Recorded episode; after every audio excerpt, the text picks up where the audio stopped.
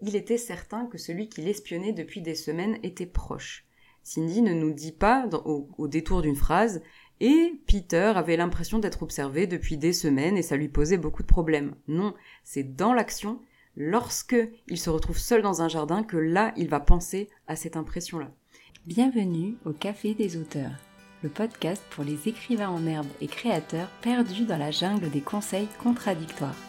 Je m'appelle Ingrid Lemaire, je suis coach littéraire chez j'écrisunroman.fr, formatrice et auteur.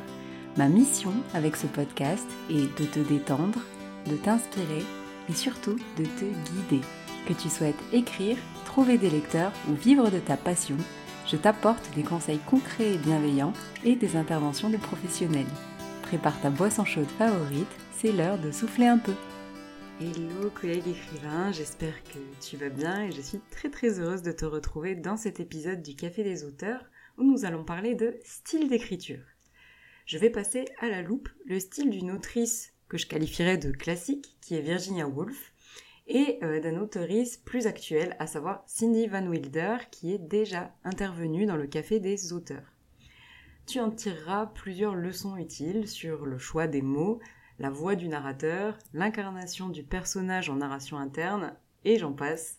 Et euh, si tu souhaites lire les extraits que je vais te lire au calme, tu retrouveras dans les notes du podcast un lien vers les extraits détaillés. Mais avant ça, le Café des auteurs a un an. Un immense merci à toi qui me suis, si tu me suis depuis un an ou plus récemment, dans cette aventure à laquelle je prends beaucoup de plaisir.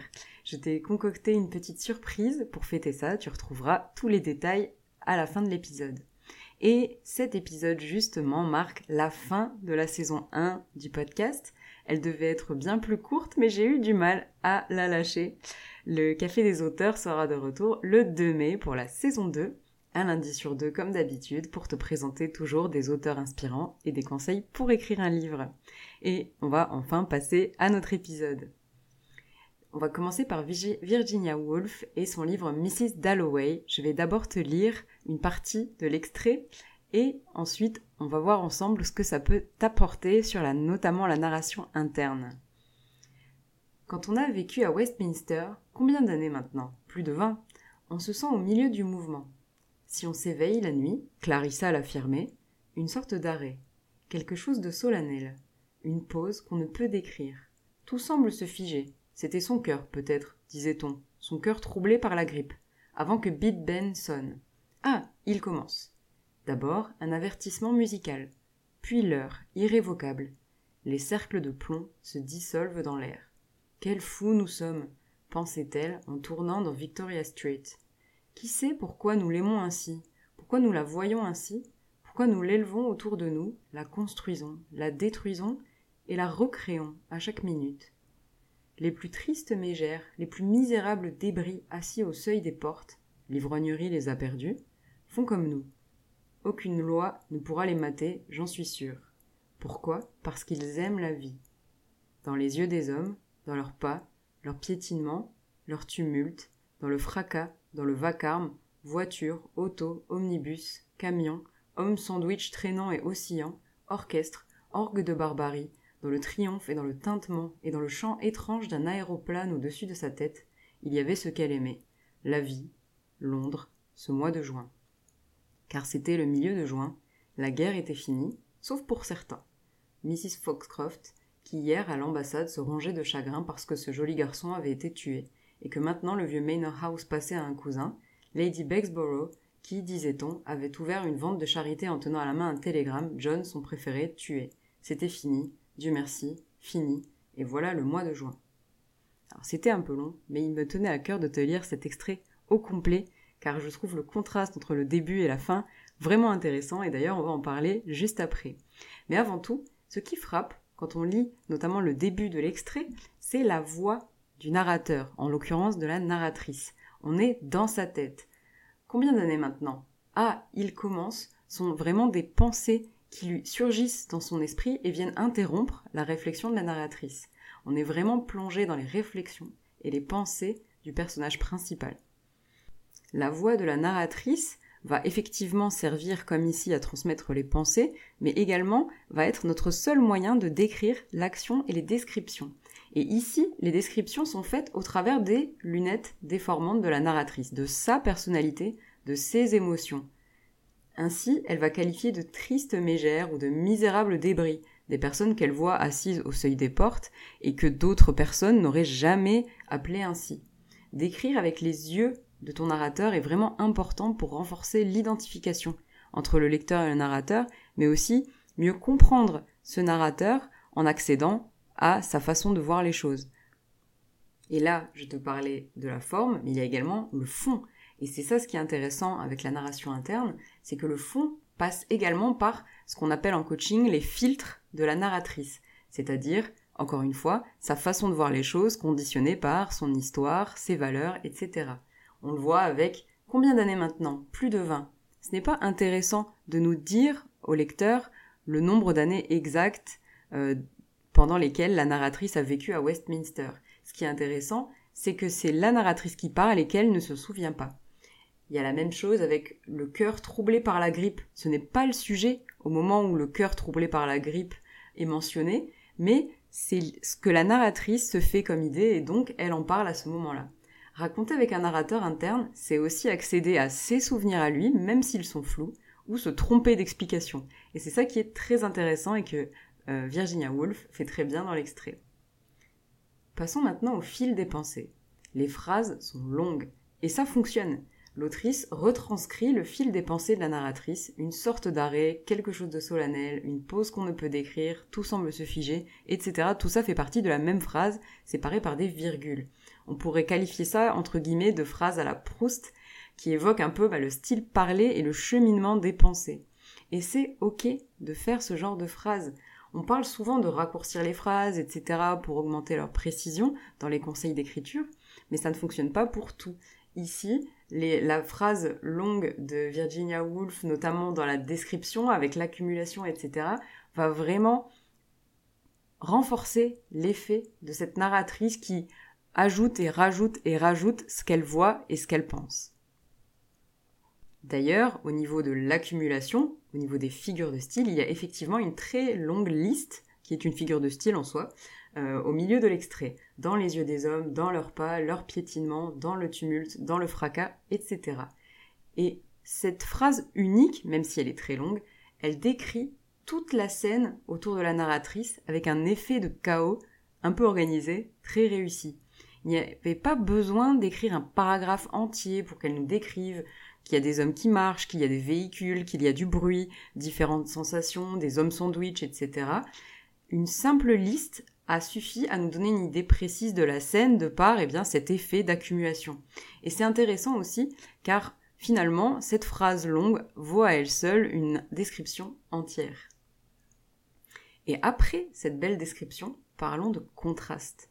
Car après donc ce paragraphe en fait descriptif de Londres et de la joie de vivre de la narratrice finalement, on a cette phrase car c'était le mois de juin, la guerre était finie, sauf pour certains. Et je trouve ce contraste incroyable. Le sauf pour certains vient complètement casser la contemplation, la naïveté de l'extrait, la belle description. On enchaîne aussitôt sur l'histoire de jeunes garçons décédés pendant la guerre. Et ce contraste vient vraiment relever l'extrait, y apporter du relief. Et on savoure d'autant plus la belle description qui vient de nous être faite. Je pourrais épiloguer encore longtemps sur ce bel extrait et sur Virginia Woolf, mais je vais plutôt passer à Cindy Van Wilder. En attendant, je te conseille vraiment de relire l'extrait euh, que j'ai mentionné à tête reposée, ou pourquoi pas le livre en entier, Mrs. Dalloway. Passons maintenant donc à Cindy Van Wilder et au tome 1 du livre Les Outrepasseurs. La porte donnant accès au jardin claqua derrière lui de manière sinistre. Il frissonna. La température semblait avoir encore chuté de quelques degrés. Sa mauvaise humeur s'aggrava quand il s'enfonça jusqu'aux chevilles dans la neige. Il ne distinguait plus le sentier semé de gravier qui menait au pavillon. Il actionna l'interrupteur qui commandait les lampes disséminées dans le jardin. Aucune d'entre elles ne s'alluma. Il fronça les sourcils. C'était très bizarre. Mum était strict là-dessus. Dès la tombée de la nuit, l'éclairage à l'extérieur fonctionnait, et ce en toute saison. Si, quelques années auparavant, certains voisins avaient protesté contre cette mesure, à présent, personne ne se plaignait plus à ce sujet. Certains avaient même imité leur exemple et leur jardin baignait dans une lumière continue dès l'obscurité. Peter remonta son col et s'efforça de maîtriser ses tremblements. Le froid le transperçait de toutes parts. Il fourra ses mains dans ses poches et avança en direction du pavillon. Endroit préféré de sa mère en été, quand le soleil daignait montrer le bout de son nez, il devenait lugubre à cette époque de l'année. Les massifs décharnés, les arbres dénudés, dont les branches s'agitaient dans la bise, renforçaient cette atmosphère. Il ne fallut pas longtemps à Peter pour se rendre compte que Mom avait quitté les lieux. Il voulut cependant en avoir le cœur net et l'appela. Maman Pas de réponse. Marceline devait s'être trompée. Il s'apprêta à rebrousser chemin quand la sensation d'être épié l'étreignit à nouveau. Quelqu'un se trouvait tout près de lui, et ne lui voulait pas du bien. Peter resta immobile, son cœur battant à grands coups. Il scruta les environs. Personne. Rien d'autre que le jardin, assiégé par la neige et le vent. Cette fois-ci, il ne se laissa pas abuser. Il était certain que celui qui l'espionnait depuis des semaines était proche. Cours. Comme tu le vois, cet extrait est également en narration interne. On est dans la tête de Peter, on voit ce qu'il voit, ressent ce qu'il ressent. Et dans l'extrait de Cindy, cette fusion avec le personnage est vraiment très réussie. Les cinq sens sont évoqués, des détails sur les sensations physiques du personnage, il s'efforce de maîtriser ses tremblements, il fourre ses mains dans ses poches, les massifs sont décharnés, les branches s'agitent dans la bise, bref, le tableau est complet, on est immergé à fond dans ce jardin, mais ce n'est pas vraiment un jardin, c'est le jardin vu au travers du filtre du personnage de Peter, et la description est conforme à ce qu'il ressent. J'aimerais attirer ton attention sur la phrase Il s'efforça de maîtriser ses tremblements. Ce n'est pas il fait froid, c'est beaucoup plus efficace, beaucoup plus immersif, précis que de dire il s'efforça de maîtriser ses tremblements plutôt que il fait froid. On a également l'impression d'être épié. Il était certain que celui qui l'espionnait depuis des semaines était proche. À ce moment-là, dans le roman, on ne sait pas encore que Peter a l'impression d'être observé. Et au lieu de nous dire qu'il a l'impression de l'être, et au niveau de l'incarnation du personnage, encore une fois, c'est notre moyen de découvrir des informations sur le roman. Et il y en a plusieurs dans cet extrait, mais elles ne sont pas plaquées là comme des explications, comme une page Wikipédia, elles sont données au travers du filtre du personnage qui les vit. Et je pense notamment à Il était certain que celui qui l'espionnait depuis des semaines était proche. Cindy ne nous dit pas, au, détour d'une phrase, et Peter avait l'impression d'être observé depuis des semaines et ça lui posait beaucoup de problèmes. Non, c'est dans l'action, lorsque il se retrouve seul dans un jardin, que là, il va penser à cette impression-là. Et ça fonctionne très très bien, on y pense en même temps que lui et on ressent encore plus la menace que si on avait une petite explication à ce sujet au détour d'un paragraphe. Il y a également Mam avait été stricte là-dessus avec l'éclairage où eh bien on a une précision qui a l'air anodine mais en fait cache de nombreuses informations qu'il s'agisse du personnage ou de l'intrigue mais elle est passée au travers du prisme du personnage. Il y pense à ce moment-là parce qu'il voit le jardin plongé dans le noir, et donc on a cette information-là qui arrive. Ce qui est très important également ici, c'est que les informations que l'on va donner dans notre livre ne peuvent pas arriver de but en blanc comme ça. On retrouve souvent dans les romans un peu débutants, hein, et alors il pensa à, et s'ensuit un certain fait, une certaine explication qui a en apparence peu de rapport. Dans la vraie vie, c'est pas comme ça qu'on fait. On va réagir à chaque fois à quelque chose.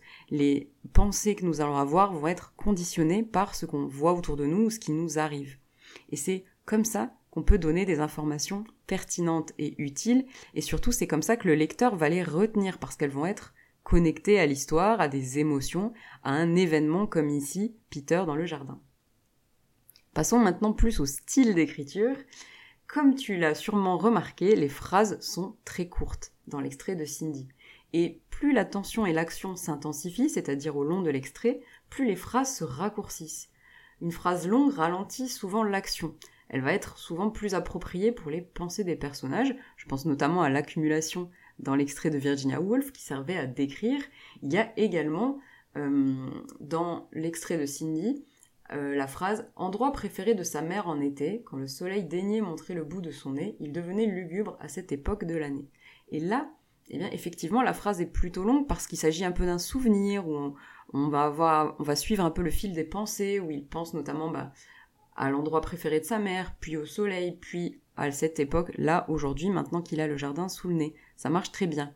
En revanche, quand euh, l'action commence à s'intensifier, maman, pas de réponse, les phrases se raccourcissent. Quelqu'un se trouvait près de lui et ne lui voulait pas du bien. C'est coupé en deux cette phrase pour intensifier un peu ce côté action, mais aussi les réflexions d'un personnage qui est stressé et qui est en plein dans l'action. Il va pas forcément se mettre à avoir des réflexions philosophiques de euh, plusieurs heures. C'est très rapide. Peter resta immobile, son cœur battant un grand coup. Il scruta les environs. Personne. Les phrases sont de plus en plus courtes et deviennent même un seul mot. Il y a deux phrases qui sont constituées d'un seul mot, personne et court, qui retranscrivent vraiment tout ce côté, eh bien, action et nous immergent totalement dans le moment avec le personnage. D'autres phrases n'ont pas de verbe, comme rien d'autre que le jardin assiégé par la neige et le vent. Alors effectivement, il ne faut pas forcément abuser de ce type de phrase, parfois ça peut faire un peu trop chez certains auteurs, mais chez Cindy, c'est vraiment bien dosé car c'est vraiment dans les moments d'action euh, qu'on a ce procédé. Et enfin, j'aimerais te parler de ce que j'avais préféré dans le style de Cindy, qui était la précision des mots. Peu d'adverbes, d'adjectifs ou de participes présents sont employés. Cindy leur préfère des mots très précis, et je pense notamment à la phrase le froid le transperçait de toutes parts. Ça fonctionne bien mieux que de dire le froid glacial, virgule, etc. Ou euh, le froid le frappa fortement. Bon, je grossis le trait, mais tu vois ce que je veux dire. Comme toi, j'ai souvent entendu le conseil d'écriture d'éviter les adverbes, voire de les supprimer, et je ne parle pas des participes présents et autres adjectifs longs. Je trouve que c'était pas la bonne façon de voir les choses. Quand j'ai étudié l'écriture créative, mon professeur disait que les adjectifs et adverbes affadissent le reste de la phrase, l'affaiblissent, et qu'il vaut mieux que leur idée soit contenue dans les autres mots, dans les noms et dans les verbes. Ici, c'est le cas avec transpercer. Ça fonctionne bien mieux que de dire frappa fortement ou de mettre des tas d'adjectifs à côté du mot froid. Là, on comprend tout de suite, c'est immersif, c'est un verbe très fort et donc ça fonctionne. Bon, j'aurais encore à nouveau de nombreuses choses à dire sur le style de Cindy Van Wilder que je trouve très très dynamique, vivant et immersif. Je m'arrêterai simplement avec cette petite précision. Est-ce que tu as remarqué aussi qu'il y a un effet de contraste? Cindy nous parle du jardin en été, alors que là, on est en pleine nuit, il fait froid et sombre, et c'est à nouveau pour relever le reste euh, de l'extrait pour nous montrer encore plus à quel point ce jardin est glacial, et eh bien en évoquant à quel point il est agréable en été quand il y a du soleil. C'est un très bon procédé euh, qui est également présent chez Virginia Woolf et qui n'échappe pas euh, au style de Cindy Van Wilder ici. Pour faire une petite conclusion à cet épisode, Virginia et Cindy nous ont montré de nombreuses manières eh bien, de d'incarner le personnage, de chausser ses lunettes déformantes et de voir le monde tel que lui le voit, pour que le lecteur, lui aussi, soit immergé dans sa peau, dans ses idées, dans ses émotions et dans ses pensées. Et c'est comme ça qu'on retiendra bien les informations et que le lecteur fera connaissance avec le personnage et avec ton univers. C'est donc un aspect primordial, je trouve, que cette question de l'incarnation. Et ensuite, eh bien, au niveau du style vraiment de la forme en lui-même, tout dépend également du personnage. Est-ce qu'il est en pleine action? Est-ce qu'il est en train de rêvasser? Est-ce qu'il aime énormément le lieu qui est autour de lui ou est-ce qu'il le déteste? Plus on connote notre euh, description grâce au filtre déformant du personnage, plus elle paraîtra vraie pour le lecteur et elle sera également marquante. Et enfin, j'espère que tu seras d'accord avec moi pour dire qu'il ne s'agit pas d'enlever des adverbes, des participes présents et des adjectifs dans nos extraits, mais plutôt d'enrichir les autres mots pour qu'il n'y ait plus besoin d'adverbes, d'adjectifs et de participes présents. J'espère que cet épisode t'a plu. Je t'avais promis une surprise pour fêter la fin de cette saison. Je te propose un concours pour fêter cette année de podcast passé ensemble et te remercier pour ta fidélité après 28 épisodes. Aussi, j'ai mis les petits plats dans les grands et je t'offre trois lots. Trois mois d'abonnement à la formule terminateur de l'école d'écriture, un mois d'abonnement et une séance de coaching individuel pour travailler sur ton roman, tes blocages ou pourquoi pas ton style. Voici comment participer. Il te suffit de me laisser un avis sur le site Apple Podcast ou l'application avant le 14 février à midi. Tu trouveras dans les notes du podcast un petit lien, une explication détaillée pour y arriver. J'annoncerai le ou la gagnante sur mon compte Instagram, j'écris un roman, et sur ma page Facebook, j'écris un roman. Tu trouveras les liens également dans les notes de l'épisode. Je te remercie encore mille fois pour ta fidélité et pour ces épisodes passés ensemble, et je te donne rendez-vous le 2 mai pour écrire un nouveau chapitre de cette belle aventure ensemble. Merci beaucoup d'avoir écouté cet épisode jusqu'au bout. S'il t'a plu, tu peux me laisser un avis sur Apple Podcast ou le partager à un collègue auteur. Et tu peux rejoindre les auditeurs du podcast sur j'écrisunroman.fr slash hello pour euh, échanger et écrire avec nous ou encore me poser toutes tes questions. Et je te dis à bientôt au Café des auteurs.